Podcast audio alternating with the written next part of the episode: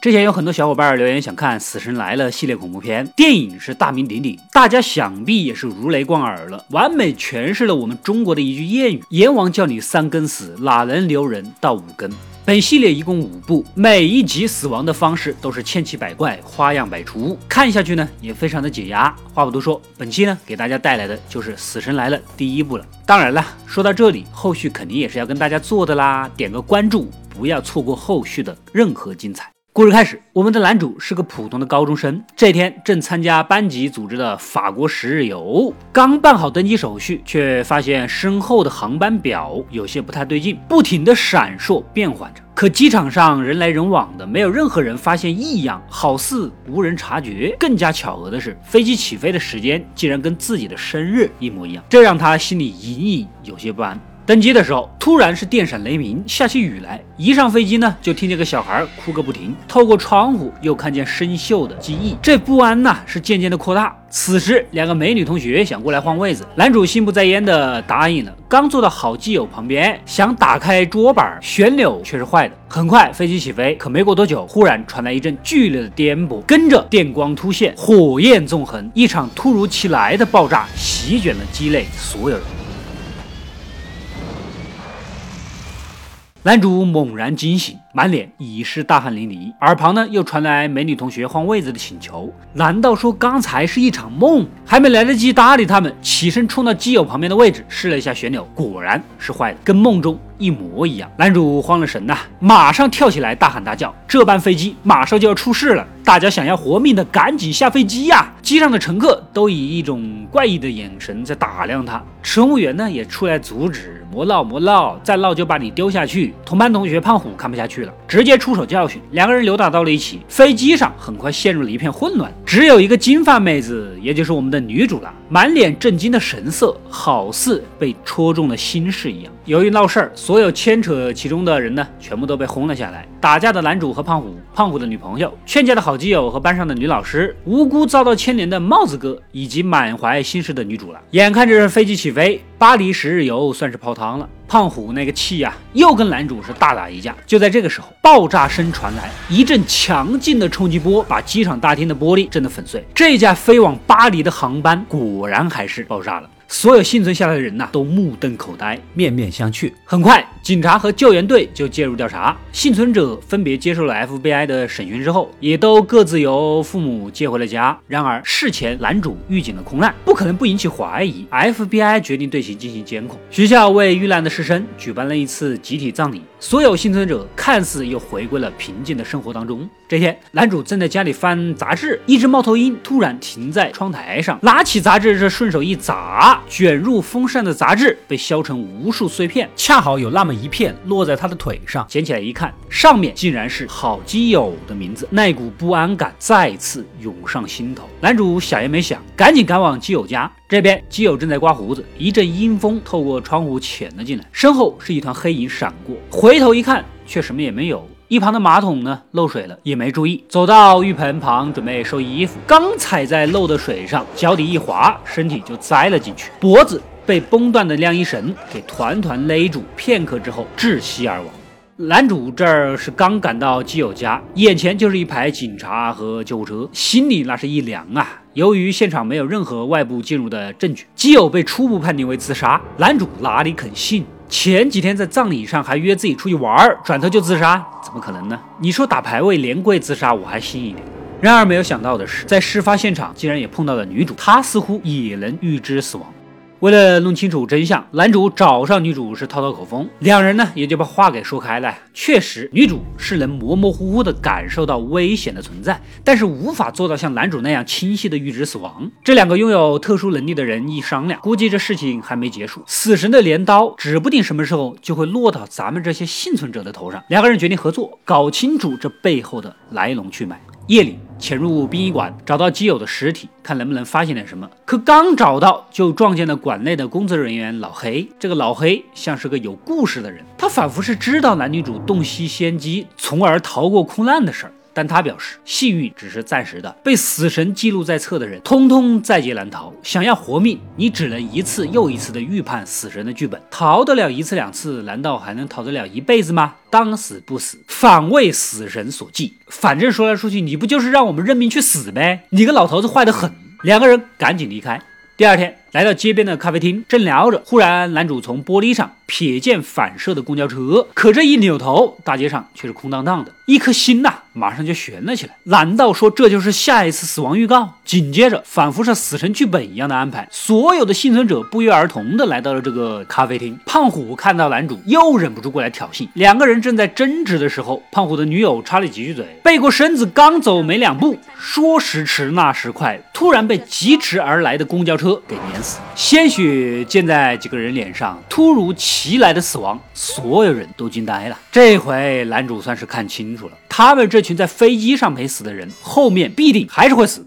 回到家，彻底自闭了，谁的电话也不接。此时电视上正在播报失事客机的新闻，还原了现场模拟图。细心的男主惊讶地发现，幸存者的死亡顺序跟飞机上的座位号码是相关的。如果按照这个线索推断，下一个死亡的就是女老师。赶紧赶到老师家。可这个老师见到他就跟见到瘟神一样，毕竟是你走哪儿哪儿死人，求求你离我远一点吧！立马打电话报警。FBI 呢，火速将男主给带走了。女老师回到屋，算是松了口气。可同样的一阵阴风，趁其不备潜入了家里。为了放松心情，倒满一杯酒，但没有留意杯底的裂缝，就这么拿着杯子在家里晃荡。酒水滴了一路，渗进了显示器里，冒出一阵白烟。女老师上前查看，显示器瞬间爆炸，崩碎的玻璃直接插到她的颈动脉火花点燃了洒落的酒精，接着发生了更大的爆炸，冲击波将其掀翻在地。但是吕老师竟然扛住了，并没有死，挣扎着想要拿毛巾止血，可这么一不小心带动了刀架，被插死了。另一边，接受完审讯调查的男主呢，在路边的火堆上又一次感知到了危险。赶紧再次来到老师家，正好看到他浑身是血，竟然还剩下最后一口气。然而此时微波炉炸开，一旁的椅子瞬间压倒在他身上，这下连最后一口气也没有了。男主激动之时，拔下了他身上的刀，但是这样一来呢，刀上啊、家里啊都有他的指纹和脚印，火势也越来越大，赶紧逃命。刚冲出屋子，房子就爆炸了。这 FBI 要是调查起来，自己肯定说不清楚，只能先躲起来避避风头了。隔天晚上，一直被 FBI 监视的女主偷偷约另外两个幸存者胖虎和帽子哥，为了搞清下一个死的会是谁，在飞机失事的地方找到了失魂落魄的男主。此时他情绪非常低迷，一面蒙受不白之冤，一面自己的小命还随时有可能被一波带走，换谁也高兴不起来呀。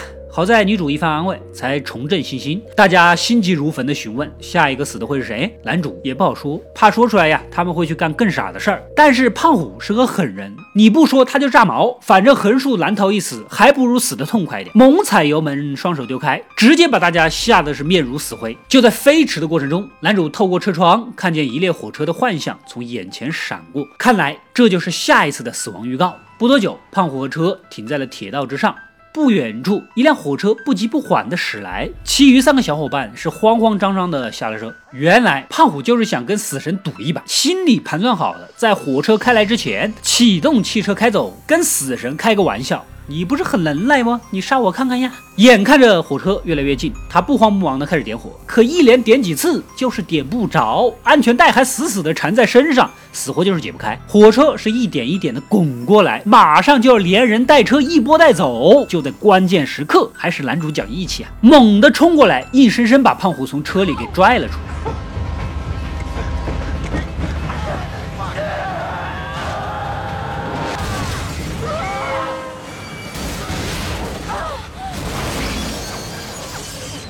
这次可谓是大难不死，逃过一劫。刚准备庆幸，而一旁的帽子哥破口大骂的时候，疾驰而过的火车刮起了一阵气浪，卷起汽车的碎片，将帽子哥的脑袋削成两半。胖虎和女主吓懵了，可男主的脑子是灵光一闪，突然振奋起来。他领悟到啊，死神索命的顺序之前原本轮到胖虎的，被他给救下了，因此死神没有执意取他性命，而是顺延到了帽子哥身上。看来死神杀人也是有迹可循的。如果能够提前预见，那么也就可以避免。或许只要能逃过这一轮的索命，就能活下去。根据座位判断，下一个就是男主自己了。他只身一人来到女主家的小木屋避难，把所有尖锐的东西呢全部都套住，用胶布固定所有可以移动的家具，并把油灯放在水盆上，倾倒就会熄灭。食物也是软软的奶酪，做好万全的防护措施，静待死神。不一会儿，一阵阴风透过门缝袭来，男主立马是警觉起来，眼看着倒落的鱼钩拨开了储物室的木门，赶紧抢过去把门合上。这木门的后面是布满生锈的鱼钩，看来死神是想用破伤风把他给弄死啊！不得不为死神既敬业又富有创新的精神点个赞呐。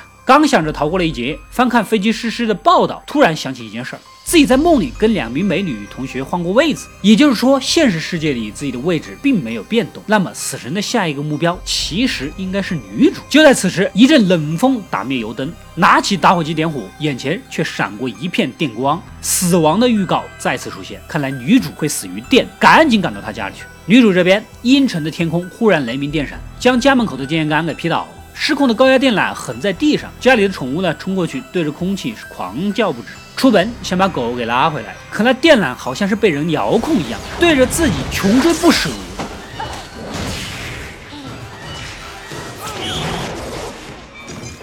一路跑到车库，发动了汽车。倒车的时候猛踩油门，又撞坏了大门，导致车子动弹不得。不巧，桌子上的汽油又震落在地，洒满车库，而追来的电缆直接把车子给电熄了火。就在关键时刻，男主赶了过来，飞溅的电火花又点燃了车库的汽油，瞬间就烧到了车上。男主当即决定徒手抓起电缆，女主趁机跳车逃脱。汽车爆炸引起的冲击波直接将其轰入了车库，人生死未卜。时间来到六个月后，幸存的男女主胖虎。来到巴黎，打算完成那场未能成行的旅行。三人是劫后余生，举杯共庆。可男主还是有个疑点没有搞明白。按照死神的逻辑来推断啊，自己救了胖虎，那么死亡就顺延到了帽子哥；救了女主之后呢，死亡就应该顺延到自己。可是怎么没有人来找我？难道我不配拥有姓名？胖虎。开起了玩笑，就算是死神的游戏还没有结束，反正下一个也会轮到你。我现在肯定暂时是安全的。然而就在此时，强烈的不安感突然又涌上了男主的心头，洒落的红酒浸透着他的名字，这怕是来索命了呀！为了不连累俩同学，男主赶紧起身离开。恰好女主此时也来了预感，急忙把人叫住。猛然间，飞驰的公交与他擦身而过。事情还没有完，公交车撞飞路灯，击倒灯牌，向男主飞来。恰好胖虎眼疾手快，及时将他扑倒在地，还来不及庆幸，忽然想到自己被救，逃过一劫，死亡会顺延，那么接下来不就是胖虎吗？一抬眼，荡回的灯牌飞向了胖虎。本片由华裔导演黄义瑜所执导，他不同于传统恐怖片，没有勾魂索魄的厉鬼，也没有横行无忌的怪兽，他有的只是一群幸存者在侥幸活命之后，却被不可思议的神秘力量所支配。最终在劫难逃的窒息感。电影里面布满了角色死亡的各种暗示，故事编排也十分简单，但是情节的设计却是颇为精妙，环环相扣，步步紧逼，恐怖气氛的营造直接拽入了观众的心脏，让人为之屏息，又不免大呼过瘾。恐惧的根源不仅在于未知，也在于面对命运的无能为力。死神就如同一个对于工作有着狂热嗜好的绅士，行索命之事，却既不狂热，也不躁动。反而化作寂静深夜里的一缕冷风，自负而又冷静，以凛冽从容的态度玩出别开生面的死法。他既不因失败而气馁，也不因凡人的负隅顽抗而暴露，反而乐在其中，享受跟人斗智斗勇的过程。卷曲的夜风就是死神自信而傲慢的冷嘲。游戏的赢家一定是他。电影呢有两个结局，原版结局是男主选择牺牲自己，终止了死神的计划，从他手中救回了两个好友的性命。但是没想到第一部作品上映就反响强烈，两千三百万成本博了一亿一千三百万美元的票房，续集那就是必须上啊！所以又重新更改了结局。既然说到这里，作为人人都夸赞的专业人士，就是我啊，当然要给你们找出原版结局才称职啊！啊，话不多说，咱们一起来看看吧。Touch anything, you'll be safe there, okay? You're grounded by the tires!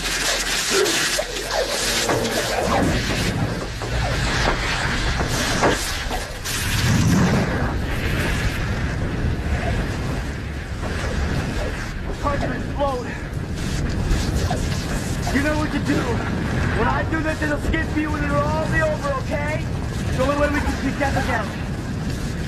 You know what to do, alright? I'll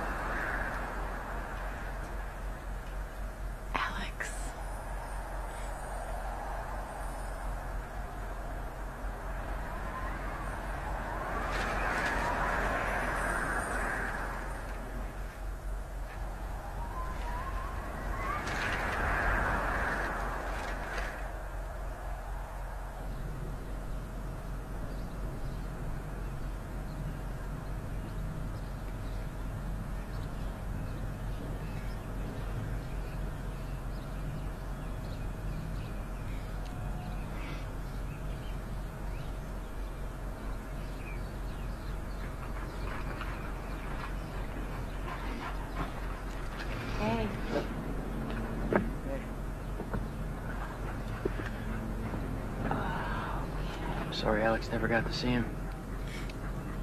He sees him. Every day.